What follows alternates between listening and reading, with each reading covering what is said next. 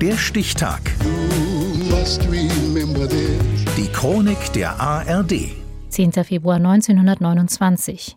Heute vor 95 Jahren fror der Rhein zu, beginnend an einer Engstelle nahe der Lorelei. Reinhard Bartusch. Warum ist es am Rhein so schön? Weil die Mädel so lustig und die Burschen so durstig, ja klar. Und das Mittelrheintal ist ja auch so schön. Viel romantischer geht's nicht. Links Hunsrück und Eifel, rechts Taunus und Westerwald, Lorelei mittendrin. Im Winter 1928-29 kommt Besuch aus dem Osten. Väterchen Frost gibt sich die Ehre und Vater Rhein friert zu.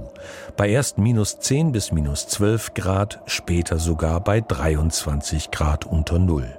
Man hat gar nicht mehr im Haus alles warm können machen, also es war schrecklich. Erinnert sich Zeitzeugin Dora Ziegler. Besonders schnell friert der Fluss in Höhe der Lorelei zu, an einer Engstelle des Rheins. Eisschollen drücken gegeneinander, verkeilen sich, bis jede Bewegung erstarrt.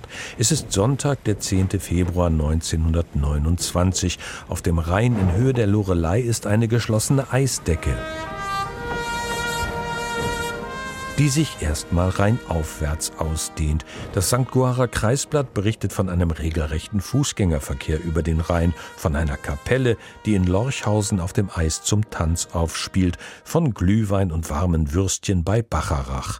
Ein Zeitzeuge aus Nierstein berichtet. Es war 1929, bin ich am 5. März da oben, wo die Fähre ist, als Zehnjährige mit ganz neuen Schlittschuhen übergelaufen. Ja, da haben sie Rind geschlachtet, haben eine Sau geschlachtet und haben Fässer gebaut mit Schnitzböden zur Erinnerung an den Vater Rhein. Mitte Februar schließlich bricht am ganzen Fluss Feierlaune aus. Grog und Glühwein fließen in Strömen. Die Reichsbahn schickt Sonderzüge im Raum Mainz und Mannheim. Von einem Karussell auf dem Eis bei Worms wird geschwärmt, für das es allerdings keinen Beleg gibt. Motorradfahrer wagen sich aufs Eis und auch andere mutige, vielleicht übermütige junge Leute. Ein lustiges Stückchen leisteten sich vier junge Leute aus Unkel, indem sie auf einer Eisscholle, die sie mit einem kleinen Ofen ausgestattet hatten, eine Rheinfahrt antraten. In elfstündiger Fahrt gelang es, das sonderbare Floß, das mit langen Ruderhaken gesteuert wurde, bis nach Köln zu bringen, wo die jungen Leute von der Polizei in Empfang genommen wurden. Schreibt am 9. März 1929 der Mainzer Anzeiger. Insgesamt soll die geschlossene Eisdecke 350 Kilometer lang gewesen sein. Auch die Kölner laufen übers Eis zu Fuß nach Deutz und umgekehrt.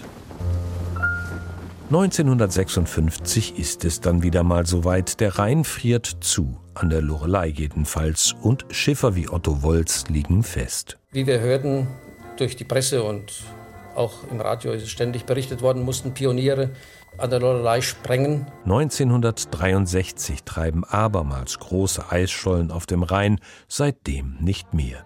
Begradigungen erhöhen die Fließgeschwindigkeit, Einträge von Kühlwasser die Wassertemperatur.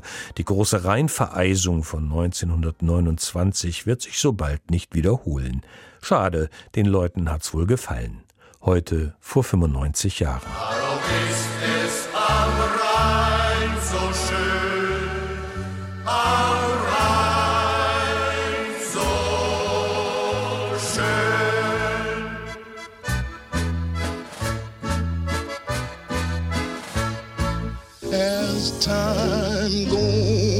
Der Stichtag. Die Chronik von ARD und Deutschlandfunk Kultur. Produziert von Radio Bremen.